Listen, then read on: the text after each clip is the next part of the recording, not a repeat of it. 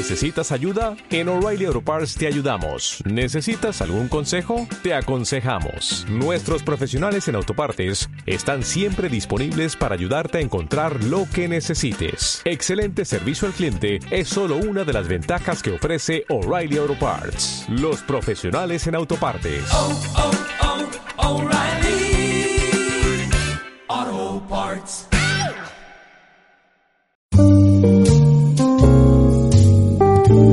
Asturianos en Madrid con Bernardo Solís.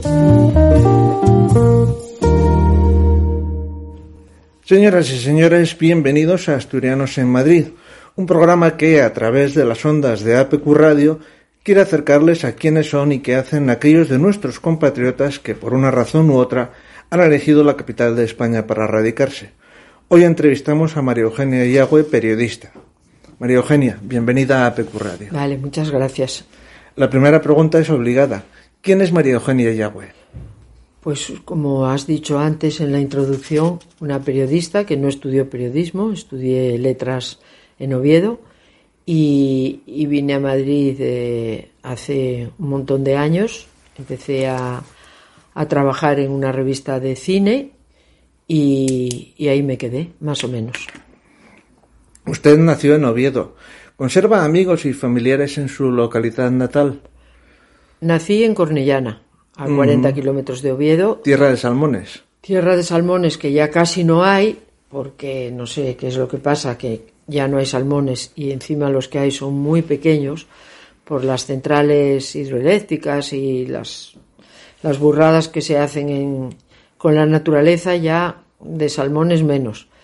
Y, y nací en, en Cornellana, donde tengo todavía mi casa familiar, mucha familia, y en Oviedo amigos, pues que van desapareciendo, pero todavía tengo. ¿Qué recuerdos tiene de su infancia y de su juventud? Bueno, pues la, la infancia entonces era menos, era menos complicada que ahora para los niños, porque vivíamos en un pueblo y en un, un pueblo para los niños es un sitio mm, ideal para muchas cosas, para jugar, para estar en la calle, para mm, disfrutar del campo, del río, de la naturaleza. Pero bueno, eh, yo creo que ahora los niños tienen más oportunidades de hacer cosas para llegar a algún sitio que nosotros. ¿Cómo era su familia, doña María Eugenia? Pues muy buenas personas eran y son. Mi padre era farmacéutico del pueblo, también había estudiado medicina y ejercía como dentista y, y una gente muy buena que nos proporcionó todos los medios posibles para estudiar y aprender cosas. Una curiosidad. ¿Guarda su familia algún parentesco con el general Juan Yagüe que cuenta con una céntrica calle en Oviedo? Pues no, yo me imagino, no, no, mi padre no tiene nada que ver, ni en el apellido es una coincidencia, ni en apellido común, que, que lo tienen, pero no tiene nada que ver, ni en su forma de pensar, ni de ser, como decía antes, era médico, no era eh, militante franquista, y la calle en Oviedo yo creo que ya no existe por la memoria histórica, que se han quitado, ¿no? Se ha vuelto a recuperar. Ah, sí. Sí, se ha Pues vuelto a recuperar. mala noticia, porque ese señor no merecía ninguna calle. Usted estudió Filosofía y Letras en la Universidad de Oviedo. ¿Qué recuerdos tiene de su paso por la facultad? Bueno, fue una época muy intensa. Yo fui muy mala estudiante, pues porque venía de un colegio de monjas y la facultad y la universidad me parecían un, un campo de libertad que demasiado no, no, no me acomodaba a, a tener tanto espacio y tantas relaciones y, y tanta, no sé, además era una época en la que se militaba mucho contra la guerra del Vietnam, eh, contra el franquismo. En- dentro de, haciendo la carrera, se celebró el juicio de Burgos contra eh, militantes antifranquistas.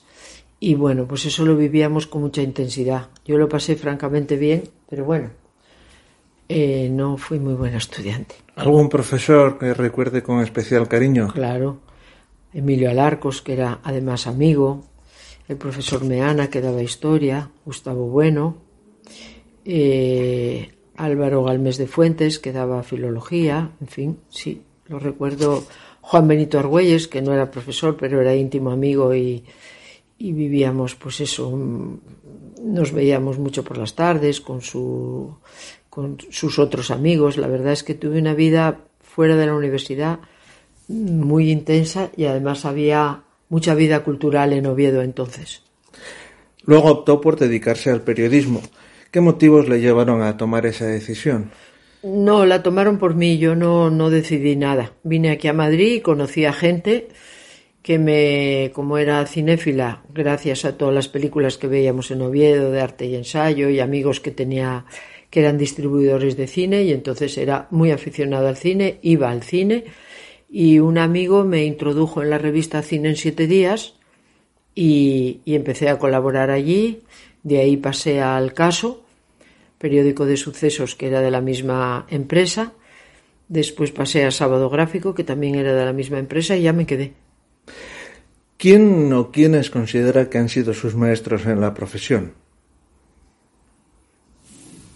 Pues Eugenio Suárez, asturiano, que era el dueño del caso y de Sábado Gráfico y de Cine en Siete Días, la gente que trabajaba con él, que era muy buena, y luego Antonio Lano, que trabajaba ahí, era pues un, un gran periodista, no es que me diera clases ni me, pero se veía eh, el trabajo que hacía y era pues muy muy estimulante ver cómo trabajaba. Y luego ya pasé al grupo Z donde había grandísimos profesionales que además en una época también um, posterior a la muerte de Franco en el que periodismo el periodismo se vivía de forma muy activa. Eh, pues ahí tenía desde Julián Lago hasta no sé, muchos y muy buenos periodistas, luego también en una revista de, del grupo Planeta que duró poco, me parece que se llama Opinión, había unos periodistas excelentes que venían de la agencia EFE y de ser corresponsales por el mundo y en fin, era un periodismo muy de muy alta calidad. ¿En qué momento decidió trasladarse a Madrid y por qué? Bueno, venía mmm, por curiosidad como escapadas desde Oviedo, escapadas, y tenía aquí amigos que me presentaron. Empecé a quedarme en su casa, a pasar temporaditas y luego ya no volví. También, no sé si antes o después, vivió unos años en Estocolmo. ¿Qué hacía una asturiana en la capital de Suecia? Pues antes de vivir en Estocolmo viví en París porque me casé con un periodista sueco que era corresponsal por el mundo y entonces era lo normal vivir donde, donde estaba viviendo mi marido. No uh -huh. tiene ningún secreto. ¿Y Estocolmo? Estocolmo es una ciudad eh, dura para alguien que no habla el idioma y mi inglés era malo porque siempre me educaron en la cultura francesa y además no había internet todavía, no había mm, canales eh, de todo tipo de televisión en las casas como tenemos ahora, pero bueno, es una, fue una experiencia muy interesante. María Eugenia, ¿cuáles son sus primeros contactos con la prensa del corazón y qué le decide a dedicarse profesionalmente al mundo de la prensa rosa? Bueno, nunca me dediqué exclusivamente a, a la prensa del corazón ni a la prensa rosa me metió en ese mundo que, se, era más bien prensa social entonces, más que prensa rosa, Antonio Asensio, propietario del Grupo Z. Y, entonces decidió hacer una especie de contra prensa rosa. En realidad era la otra cara de la prensa rosa.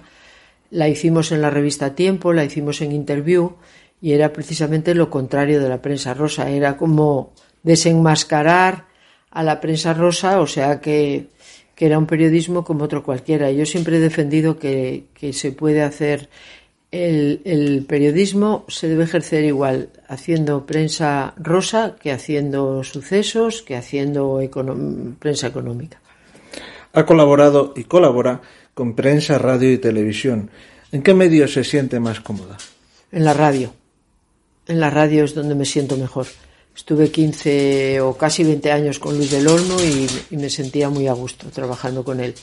Y en un programa en directo cada día. La radio es inmediata, es, no requiere que tengas que ir maquillado, vestido, el físico importa menos como en televisión que es tan importante y sobre todo la espontaneidad y la inmediatez son muy importantes. Además de su trabajo como periodista, ha escrito varios libros sobre personajes tan variopintos como Santiago Carrillo, Ramón Mendoza, el rey Juan Carlos, la familia real de Mónaco o la duquesa de Alba. ¿Cuál de esas personas o de esas familias le ha impactado más cuando ha profundizado en sus vidas?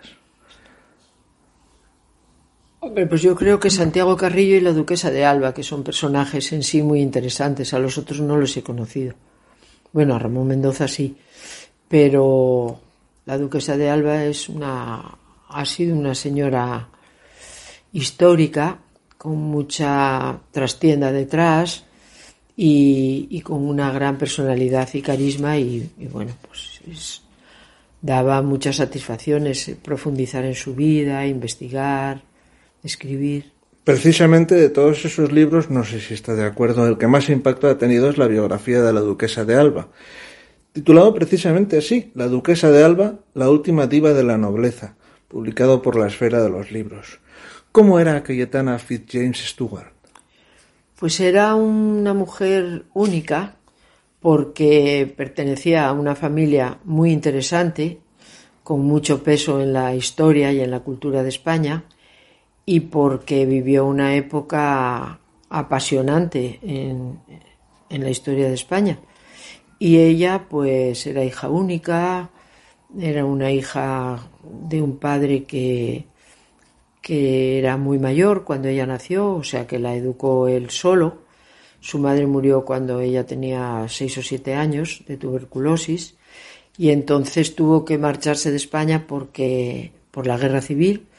Estuvo en Londres una temporada y se trataba con la reina de Inglaterra, la futura reina de Inglaterra y tuvo pues unos conocimientos muy y unas amistades que trascendían eh, la sociedad española que entonces era con el franquismo pues muy muy reducida muy pacata muy aburrida y, culturalmente pues muy de, de pocas eh, dimensiones. Y bueno pues eso todo se reflejaba en una mujer que además sacó adelante su casa que contra viento y marea, porque el Palacio de Liria lo bombardearon los republicanos, los, los franquistas, perdón, y, quedó aquello destrozado. Y entonces ella se propuso reconstruir todo lo que había hecho su padre y conservar la, el tesoro artístico que tenía la Casa de Alba y eso tiene mucho mérito porque otras aristócratas se dedicaron a disfrutar de su título, de la vida, de sus bienes y ella no. ¿Por qué considera, como ya indica el título de su libro, que la duquesa de Alba es la última diva de la nobleza? Pues por algo, por lo que estaba diciendo ahora, porque ya no hay, no había aristócratas como ella, solo dos o tres, la duquesa de Medinaceli y, y la duquesa de, de Medina Sidonia, que también son personajes apasionantes con muchísima personalidad, pero porque ya son irrepetibles, ya no hay gente así, ni siquiera sus descendientes son así. Dice usted en el libro, y cito textualmente, los Albas son una dinastía, no una familia. ¿A qué se refiere? Que lo que representan va mucho más allá de las relaciones familiares, primero porque se remontan a 500 años de historia y porque han sido protagonistas de la historia de España. Eh, el duque de, el famoso duque de Alba que estuvo en Flandes, pues dejó allí una huella pues eh, desastrosa para los flamencos, pero que que también tiene muchas partes positivas. Era un, gran guerrero, un militar, un, hombre fiel a la corona, que intentó mantener eh, la, las posesiones de España en los Países Bajos y que hizo historia y ahí está. Y luego su padre, el padre de Cayetana, luego hubo la famosa duquesa de Goya, que se enfrentó con Godoy y que, era una mujer cultísima y de una gran personalidad y muy, muy moderna para su tiempo. Y luego el padre de Cayetana, que fue embajador en Londres, renunció a la embajada en desacuerdo con la política de Franco, porque todos los aristócratas creían que, que Franco había hecho la guerra para que volviera la monarquía y no lo hizo.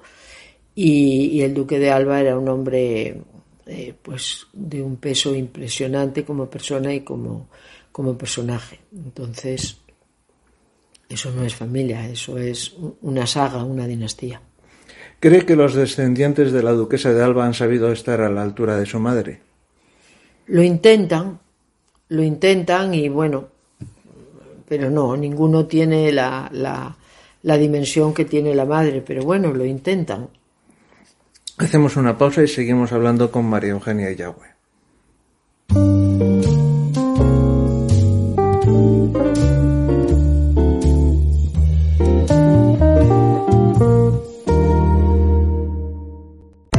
Grupo Económica, formación y soluciones tecnológicas, más de mil cursos bonificables para trabajadores en activo. Mejora la productividad de tu empresa. Somos líderes en formación. Más de 51.000 clientes nos avalan. Infórmate en el teléfono gratuito 880 88 33 o en www.económica.es, las dos con K. Residencias Geriátrica Perlora y Alameda, un perfecto equilibrio entre la tranquilidad y el confort con un trato familiar y atención geriátrica especializada. Residencia Geriátrica Perlora, estamos en Carreño y Residencia Geriátrica Alameda en la Pedrera de Gijón. Teléfono 647 79 13 14. Las residencias para tus mayores. Asturianos en Madrid con Bernardo Solís. Hoy estamos entrevistando a María Eugenia Yagüe, periodista. Sin duda, María Eugenia hay muchos personajes a los que ha entrevistado en su larga y exitosa carrera profesional, pero hay uno que a los asturianos nos interesa especialmente, la reina doña Leticia. ¿La ha conocido? Sí, la he conocido brevemente en, después de, de casarse con Felipe de Borbón en las recepciones que dan en el, en el Palacio Real o que daban por el 12 de octubre, en actos en Mallorca también. He hablado con ella algunas palabras. Sí, la he conocido. ¿Y cómo es desde su perspectiva? Pues es una persona que, que muy escueta, muy un poco tensa, seguramente es insegura porque hay muchos ojos pendientes de ella, porque no, no la educaron y no nació para el papel que está haciendo y entonces en su perfeccionismo y ganas de hacerlo bien, pues eh, es, se siente un poco encorsetada, un poco rígida. Bueno, se siente, lo sentimos los demás, pero parece ser que es que hace todo lo que puede por hacerlo bien y que lo consigue. ¿Cómo ve el papel que hace Leticia Ortiz como reina de España?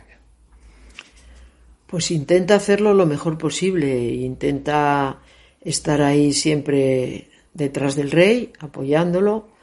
Parece ser que su criterio y su formación de periodista son muy positivos para, para las funciones que ejerce el rey. Y, bueno, es que la, los reyes de España eh, tienen muy limitadas sus funciones y no pueden arriesgarse ni lo más mínimo en hacer cosas que sobresalgan, que salgan de, de ese papel puramente honorífico y de embajadores que tienen. No pueden hacer mucho más. Un sector de la sociedad española piensa, como quien dice, que a la monarquía española le quedan dos telediarios. ¿Cómo lo ve usted? ¿Cree que don Felipe y doña Leticia serán los últimos reyes de España? Pues es posible es posible tal como están las cosas, porque España es un país que está muy dividido.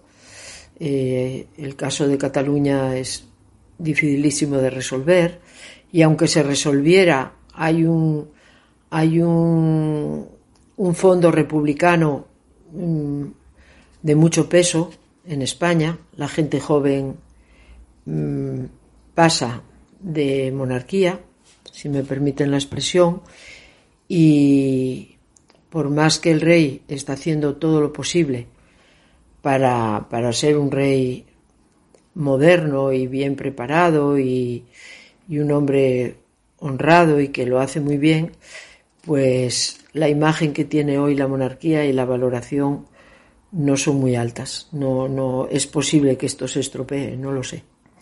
Le ruego que analice al personaje de Doña Leonor, actual princesa de Asturias. ¿Cómo valora los cuidados y la educación que le están dando sus padres? ¿Cree que está sobreexpuesta al escrutinio de los medios de comunicación? Desde luego sobreexpuesta no, porque la vemos muy poco, eso no es así. De hecho, nos quejamos, y se queja mucha gente, de que sabemos poco de, de la princesa Leonor y de su hermana Sofía, porque las vemos contadas veces al año, ahora un poco más, y no están sobreexpuestas, deberían a lo mejor estar más, pero también hoy día las redes sociales y la y el nivel cultural de que dan las redes sociales son muy arriesgados porque se juzga todo, se, se condena, se analiza de una forma desmesurada y, y, y muy poco muy poco ejemplar. Pero bueno, se supone y nos dicen que, que la están educando muy bien las dos o tres veces que la hemos escuchado en el Teatro Campo Amor y después en otros sitios se ve una, una niña, una adolescente muy bien formada, con soltura, que, que habla muy bien, que se ve que tiene un peso y, un, y una, no sé, segura de sí misma, pero igual la están educando con demasiada rigidez, no lo sé. Usted ha cubierto los premios Princesa de Asturias. ¿Cómo se ven esos galardones desde la capital de España?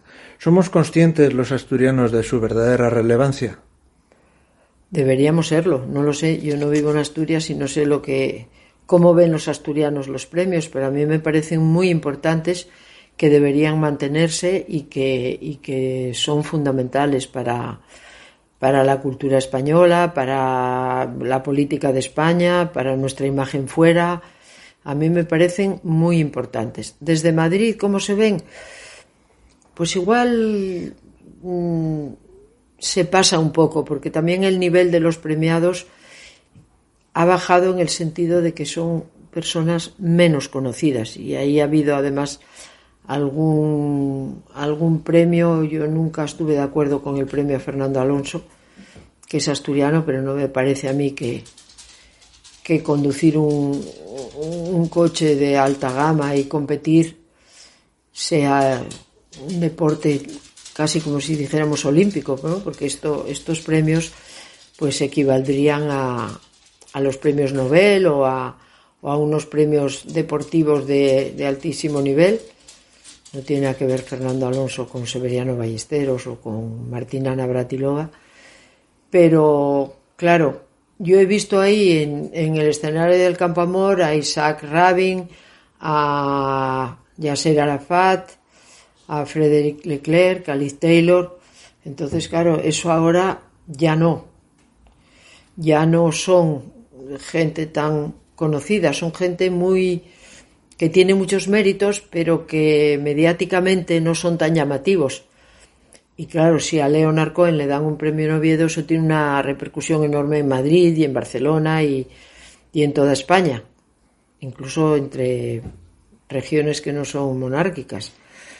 Y, ahora, pues, pues los, premiados ya no tienen ese perfil tan mediático. María Eugenia, analice si es tan amable el mundo de la prensa rosa actual en España. ¿Por qué está tan desprestigiada entre los profesionales de la comunicación? Porque es de muy mala calidad, porque las revistas llamadas del corazón eh, están llenas ahora de personajes de televisión y no precisamente de programas eh, de alta calidad, sino de los programas mmm, más bajos y barriobajeros que existen. Entonces, yo creo que ahí se salva únicamente la revista Hola, que sigue haciendo un periodismo con todas las de la ley, aunque sus temas sean se reduzcan a temas de sociedad, pero contrastan, informan.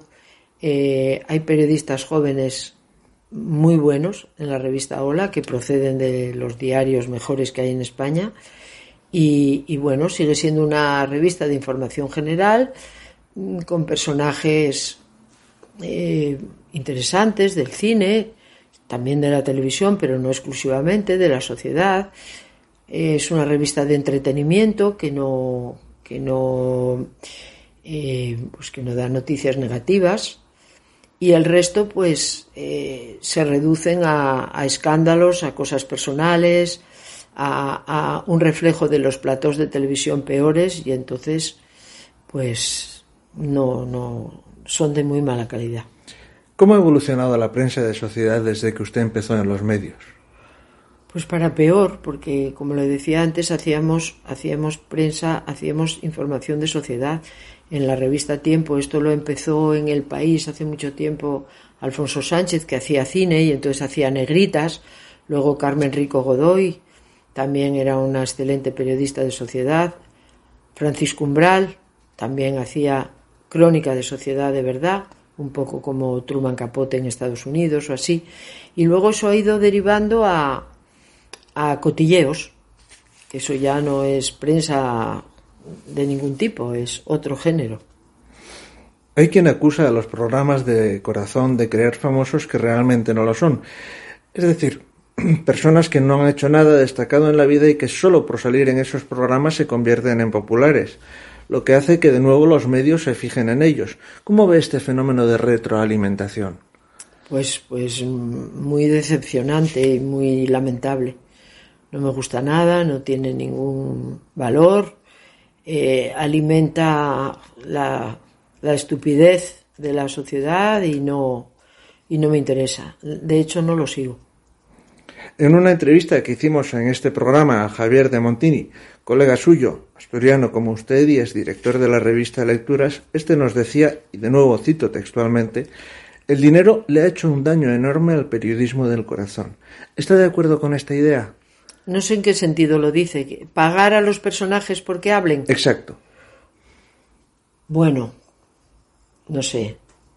En lecturas que hacía Javier de Montini no tiene nada que ver con lecturas de ahora. Javier Montini es un gran periodista eh, y hacía, iba un poco en la línea de lo que ha sido y lo que es Hola. Seguir a personajes relevantes que han hecho algo en el cine o que han tenido un matrimonio con un personaje importante, pues no sé, podría ser el marido de la duquesa de Alba o, o, un hijo de la duquesa de Alba, gente que tendría siempre algo que contar. Y en cuanto a pagar, pues no debería pagarse a nadie, pero bueno, yo pagaría a quien fuera por entrevistar a, pues no sé, a Angelina Jolie, no me importaría pagar, pero no se debería. Otra cosa es que al, al, pagarle a una persona, pues eso ata de pies y manos para que esa persona eh, determine en qué sentido va la entrevista o, o, el reportaje. Entonces, cuanta más libertad tenga el periodista para trabajar, mejor. Y si no hay dinero por el medio, pues también. De los personajes que están actualmente en el candelero, ¿cuál o cuáles les interesa más y por qué? ¿En este momento? Sí. Hombre, pues no sé, me interesa el rey Juan Carlos para saber qué es lo que ocurre con él. Me interesa mucho el, el, el que fue rey de España durante tantos años y que ahora mismo es, eh, no sé, me interesa la hija de Rocío Carrasco porque las confesiones de la madre han derivado en un tema político y social y judicial que se ha ido de las manos y, que está enfocado de una manera vergonzosa, en mi opinión, porque efectivamente eh, le han pagado mucho dinero a la madre por decir las cosas que dice, que no se pueden comprobar y que la otra parte no, la parte acusada, digamos, no tiene voz ni voto. Y entonces, pues me gustaría conocer la opinión de esa jovencita, a ver cómo se defiende de las acusaciones de la madre, repito, porque esto ya toma una deriva política. O sea, la izquierda eh, se ha apuntado al carro de los supuestos malos tratos y la derecha eh, considera que esto que se está diciendo es una barbaridad. Entonces, claro, esto ya ha tomado unas dimensiones que a mí me gustaría hablar con los protagonistas de, de esta historia. ¿A qué asturiano se incluiría en esa lista de personajes relevantes? ¿Vivos o muertos? vivos o muertos. Bueno, a mí me gustaba mucho Plácido Arango, me parecía una persona maravillosa. Nació en México, pero su familia es de un pueblo vecino al mío y me parecía un señor de una categoría cultural, empresarial y humana tremenda. Me hubiera gustado conocer a Pedro Masabeu, que no conocí, y a su hermana Cristina, a ver qué había detrás de ese mecenazgo y de esa familia. Y, y bueno, es que no, no, ahora mismo no, no caigo. Conozco empresarios como Blas Herrero, que lo conozco bien, entonces como ya lo conozco bien y ya sé lo que ha hecho, pues tampoco me despierta más curiosidad. Conocí hace unos días a un empresario muy interesante que se llama Marrón, que es de Cangas de Narcea y que acaba de comprar el restaurante Zalacaín y es propietario de la mitad de la inmobiliaria Gilmar, un hombre hecho a sí mismo. Y, y bueno, no sé, me, me impresionaba mucho y me gustaba mucho Juan Cueto Alas, que era amigo mío, Ignacio Gracia Noriega, que era amigo mío, un tipo interesantísimo y entrañable, y así. María Eugenia, ¿es cierto que el periodista vale más por lo que calla que por lo que cuenta? Bueno, esa frase de Jaime Peñafiel, pues no sé, yo creo que el periodista vale por lo que escribe y por lo que relata. Y lo que se calla, pues es que como no lo sabemos lo que se calla, pues no sé, no Y- le doy una trascendencia a esa frase. ¿Y usted se ha callado muchas cosas? Pues sí, me he callado cosas, pero porque no se pueden demostrar y no se pueden comprobar, pero bueno, eh, sí, sí que me he callado, pero no creo que valga más por eso. No tiene ningún mérito, sino que como no las puedo demostrar o podría ser delito si las contara, incluso demostrables, porque no todo lo que se demuestra eh, se libra de, de, de ser un delito, de ofender o de faltar al honor a las personas o a la intimidad, pues entonces mm, no se pueden contar, ni aunque sean demostrables. Pero yo creo que el mérito de un periodista es lo que, su trabajo, lo que se ve de su trabajo. Desde fuera muchos pensamos que la vida de los periodistas del corazón está llena de glamour y de invitaciones a codearse con la alta sociedad. ¿Cómo es un día profesional en la vida de María Eugenia Yagüe? Bueno, desde hace año y medio no hay esas invitaciones. No existe, no hay eventos, no hay alfombras rojas, no hay fotocall. Empieza a haber ahora alguna cosa, pero no. Y luego, cuando vas a ese tipo de convocatorias, como los premios Príncipe de Asturias o los premios Laureos, que he ido en muchos sitios del mundo a, la entrega de estos premios deportivos que son importantísimos, he ido a, a Kuala Lumpur en Malasia, a, a Londres, Berlín, eh, Brasil, pues es mucho trabajo también. O sea, hay que, hay que irse al hotel a, a escribir o a mandar una crónica. No, no se puede ir a la fiesta cuando va todo el mundo y corriendo de un sitio a otro. No, no es. Hombre, si es en Madrid y es una inauguración en el Prado o en el Museo Thyssen, que se inaugura las, hace 10 días se inauguró una exposición fantástica de Georgia O'Keeffe.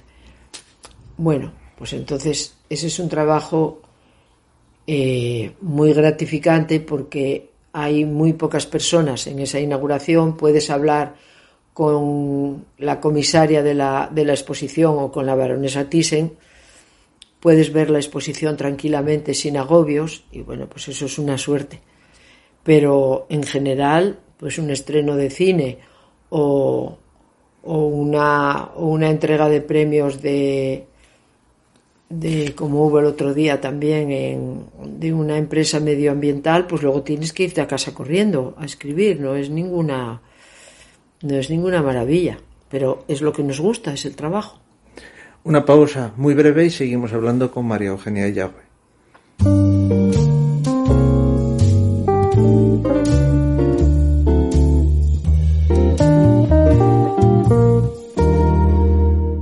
El catering de Cocibar pone a disposición de trabajadores y empresarios su servicio de comidas en la empresa. Cocibar sirve el menú diariamente en el centro de trabajo. Cocibar, de nuestra cocina al comedor, con la mejor relación calidad-precio. Infórmate de 8 a 1 en el 985 16 85 23 o en www.elcateringdecocibar.com. Cocibar, el catering que rentabiliza tu jornada. Cierra los ojos y piensa en la casa de tus sueños. Tiene jardín, es amplia y además está en un lugar tranquilo y alejado del estrés de la ciudad. ¿Me equivoco? En el Sol Grupo sabemos lo que te gusta y lo que necesitas, por eso te invitamos a que conozcas Villas Cavalerio, la urbanización de tres exclusivas viviendas unifamiliares situada en Piedras Blancas, muy cerca de la playa de Santa María del Mar. Para más información visita elsolgrupo.com. El Sol Grupo, el apoyo de tu nueva vida.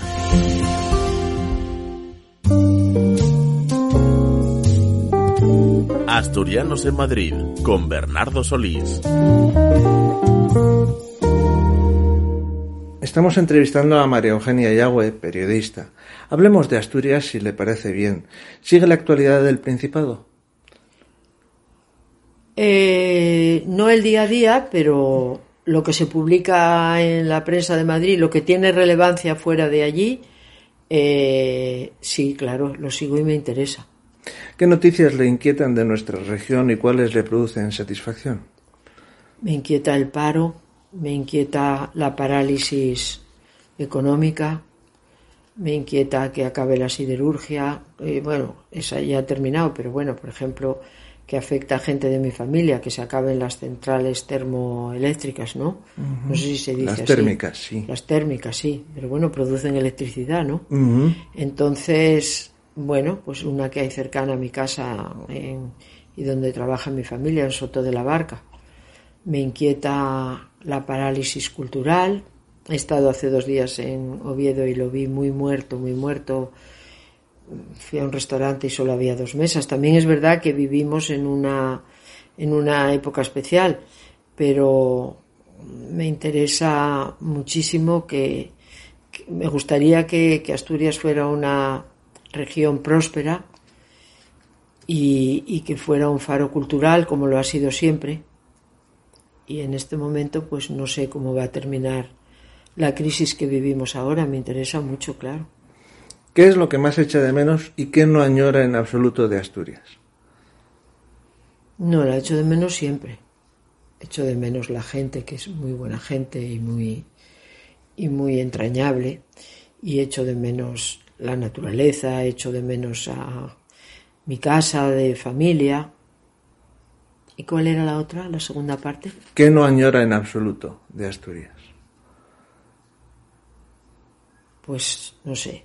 A veces encuentro, cuando iba a las fiestas de Cornellana, demasiado ruidoso, demasiado alcohol, demasiado un poco de incivismo, pero eso no es de Asturias, eso es de todas partes. Lo tengo aquí en Madrid, los botellones.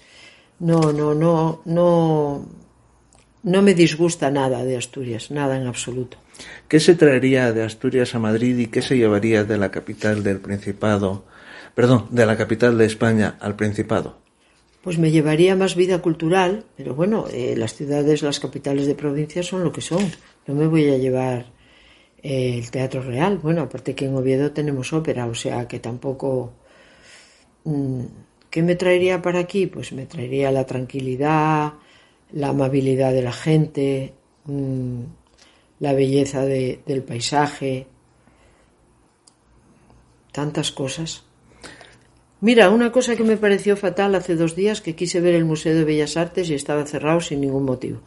Cuando el domingo anterior en la Nueva España hablaban de cómo se visita y que se puede hacer con visitas guiadas, o sea que daban por sentado que eso estaba abierto y bien, y llego allí y estaba cerrado. A las cuatro de la tarde no había ningún letrero que pusiera nada. Eso, mm, no sé, me disgustó bastante. Natural. Usted, que ha hecho tantos retratos con palabras de tantos personajes, ¿se animaría a hacer una semblanza de cómo somos los asturianos? Igual me, igual no les iba a gustar nada a, mucha gente, porque los asturianos también somos un poco picajosos. Hay una, el haber es- estar aislados tanto tiempo, porque costaba salir de Asturias hacia Castilla, ¿eh? las carreteras eran malas, eh, los aviones, pues no sé, no funcionaban tan bien como ahora, hace 40 años, eh, el tren, no digamos que es el desastre absoluto, eso sí que me disgusta, no tener un ave hasta Oviedo, que no lo habrá nunca además. El otro ¿No lo habrá nunca? Pues parece ser que se parará en Pola de Lena. Es que llevamos unos años de retraso terribles y se puede ir a cualquier sitio de España ya casi en alta velocidad menos Asturias. El otro día hice Oviedo-León en dos horas y media y León-Oviedo en otras dos horas y media y marcha atrás. O sea, es una cosa de verdad que no lo entiendo. Entonces, semblanza de asturianos, pues a veces aparentemente un poco un poco rudos, o sea, no tienen la gracia de los sevillanos ni falta que hace, y, gente pues muy, muy afectuosa, muy generosa, muy... pero al mismo tiempo pues no sé, no, no tengo nada que echarles en cara, la verdad. Me gusta estar allí, me siento muy a gusto cuando voy. Hagamos un ejercicio de periodismo ficción si le parece. ¿A qué personaje de la historia de Asturias le hubiera gustado entrevistar y por qué? Pues me hubiera gustado entrevistar a Pelayo, que parece ser que es todo mentira y que no existió, porque la historia se falsifica. Entonces, eh, están diciendo ahora que el grandísimo guerrero que derrotó a los musulmanes y que, eh, pues que todo eso es ficción, pero bueno, me quedo con la ficción pero me gustaría preguntarle qué hay de verdad y si, hubo algo de verdad en todo eso. ¿Vuelve con frecuencia a su tierra natal, María Eugenia? Voy a ver al doctor Fernández Vega, que, es uno de los mejores oftalmólogos del mundo y, que me está tratando, él y su equipo, y, y que le agradezco muchísimo lo que está haciendo por mí. Para terminar, María Eugenia, ¿cómo ve el futuro de Asturias? Lo veo dentro del futuro de España. Asturias por sí sola no, no, no funcionaría, como no funcionaría Cataluña o Murcia o, o Andalucía. Pues todo depende de que nos espabilemos los asturianos para prescindir de, de esas subvenciones y de esa economía subvencionada que existió durante muchos años y hagamos cosas y, se fomente el emprendimiento, pero bueno, eso sin ayudas y sin, economía no. Eh, me gusta cómo se está promocionando ahora el turismo asturiano, el turismo de naturaleza, el gastronómico, que es eh, una maravilla pues, ir a un sitio para disfrutar del campo y además comer muy bien. Entonces, ir un poco por ese sentido, en ese sentido por servicios, porque desconozco mm, cómo está la industria en Asturias o cómo están las empresas, no sé qué tipo de empresas hay creativas de, no sé, no las conozco algún lugar de esos que ha visitado, algún restaurante de los que ha comido se atrevería a recomendar a nuestros paisanos de Asturias? Pues sí, el otro día comí en Casa Fermín, me encantó. Era, pues, eh, es que ahora a los que voy son a casa en sitios donde viven amigos, entonces me llevan ellos en la parte de de Sella, Llanes. Eh, hay unos restaurantes fantásticos, pero no, no sabría decir cuáles, porque me llevan y siempre he comido bastante bien. Por ejemplo, en Cornellana había unos restaurantes muy buenos y ahora no hay nada, es un pueblo muerto, completamente muerto. Ahora creo que estaban haciendo un hotel, pero ni eso había. Eh, entonces, eh, de Cornellana no puedo recomendar ninguno porque no hay. Hay, por ejemplo, unas tabernas por ahí perdidas extraordinariamente buenas, como por ejemplo en el Puente San Martín, cerca de tres o cuatro kilómetros de Cornellana, que se come de maravilla. O sea, en, Cornellana, en Asturias sigue habiendo estos restaurantes con estrella Michelin estupendos y tal, otros que no tienen estrella Michelin, como este Casa Fermín, que comí de maravilla, o Lobato, en el Naranco, que también comí de maravilla hace muy poco. Y luego hay esos de cuchara de que están ahí en un en una aldea y que se come de maravilla. Y luego también hay jóvenes cocineros que están montando, que, que tienen restaurantes nuevos y jóvenes que yo no conozco. Y bueno, también me gusta Gloria en Oviedo. Y me gusta mucho uno que hay en las caldas también, que no sabría cómo se llama, pero así como muy del montón, como si fuera un merendero, se come de maravilla. Es difícil comer mal en Asturias, es difícil. Y respecto a los paisajes, a la naturaleza, ¿cuáles son sus parajes favoritos de la región? Me gusta mucho la parte, eh, la parte esta de Villaviciosa, Riva de Sella, Llanes, los picos de Europa. El oriente. El oriente, sí. Me gusta porque además el tipo de construcción es más respetuosa. En la parte mía de grados, salas, eh, cornellanas se han hecho unas barbaridades terribles. Ha habido ahí una, unas, unas casas, una, un urbanismo hecho de cualquier manera, sin personalidad, agresivo, terrible, terrible. Pero bueno, hay, por ejemplo, eh, aldeas cerca de, de Cornellana que son una maravilla, como esta que tiene las casas de indianos, que no me acuerdo ahora cómo se llama, uh -huh. cerca de Figares y de por ahí, no me acuerdo cómo se llama, una que tiene por lo menos, hay una ruta de casas de indianos por ahí que es una maravilla, que no tiene nada que envidiar a la de Oriente, no me acuerdo ahora cómo se llama, tengo el libro ahí. Y, y bueno, no sé, también es difícil un sitio feo en Asturias. Ahora, por ejemplo, nosotros tenemos muy cerca de, de casa, tenemos Santa María del Mar, tenemos eh, Muros del Nalón, Cudillero. Eso es una maravilla, eso es único. Pues así ha transcurrido la entrevista que hemos mantenido con María Eugenia Yagüe, periodista. María Eugenia, muchas gracias por atender la invitación de APQ Radio. Y a ustedes les espero en una próxima edición de Asturianos en Madrid. Gracias por escucharnos. Gracias a vosotros.